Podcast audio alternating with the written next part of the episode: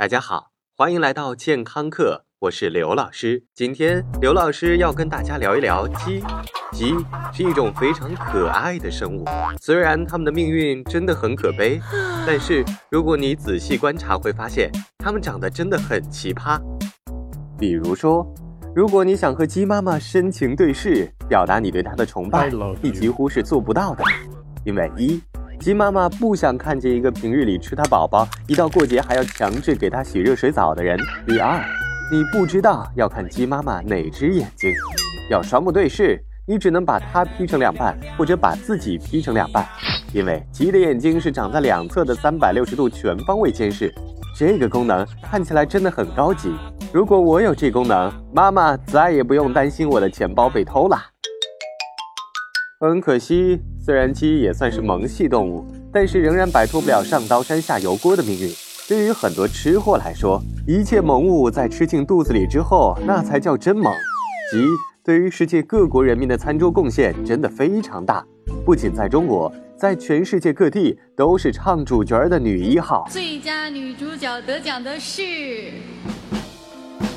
人类对于鸡的研究也超越了大部分动物，可以说是了如指掌。而鸡也在人类的培育之下茁壮成长，没错，真的是茁壮成长。比如说，要让一只鸡长到足够上餐桌，起码也得两三斤吧。在一九三五年，那个时候养鸡可不容易了，要至少九十五天，也就是三个多月，鸡才能出栏。出栏的体重也只有一千三百克。当时的吃货科学家一拍脑袋，决定潜心研究。到一九六零年，鸡出栏只要六十五天，而且可以长到一千五百克了。而到了一九九五年，鸡只要四十天就可以长到两千克。而到了二十一世纪，肉鸡的生产性能还在不断上升。二零零五年，我国的国标就规定，肉鸡在四十二天就要长到两千四百二十克，而且这个数字还在不断上升。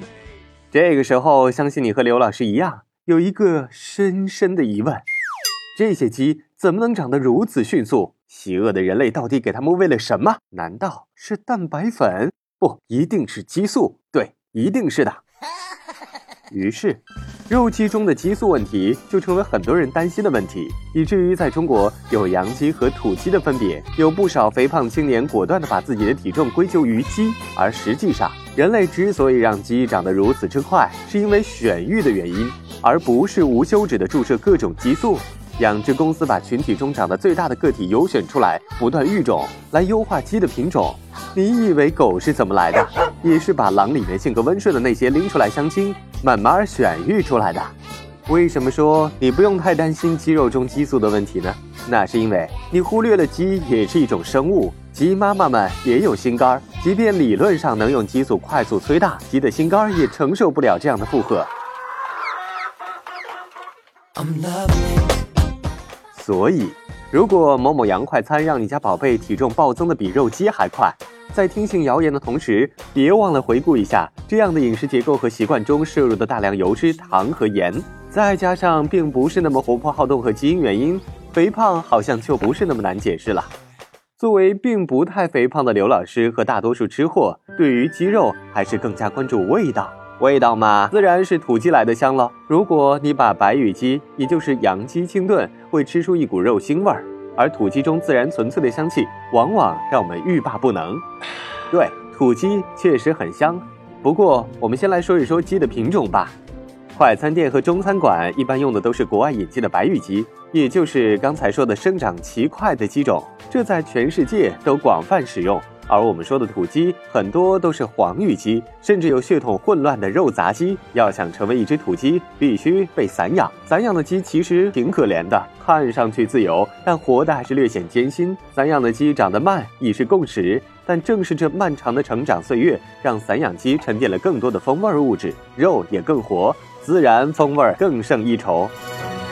我们通常把风味物质错当成营养物质，所以每天撒欢跑的营养就一定高。但事实正好相反，正规养殖的白羽鸡吃的比你我都精细，营养上要自然更胜一筹。所以今后不需要太担心所谓激素催大的问题。正规渠道的鸡肉很少有类似情况。而对于爱吃鸡肉的人，真正的大敌应该是鸡肉中抗生素类药物的残留问题。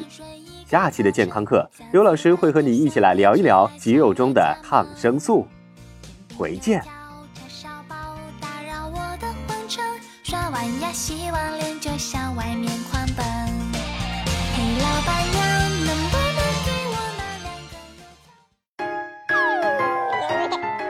收听完健康课，您还可以在微信中搜索“健康课”的全拼，添加刘老师的健康课微信公众平台，获取最新节目更新以及最潮流、最无底线的健康知识。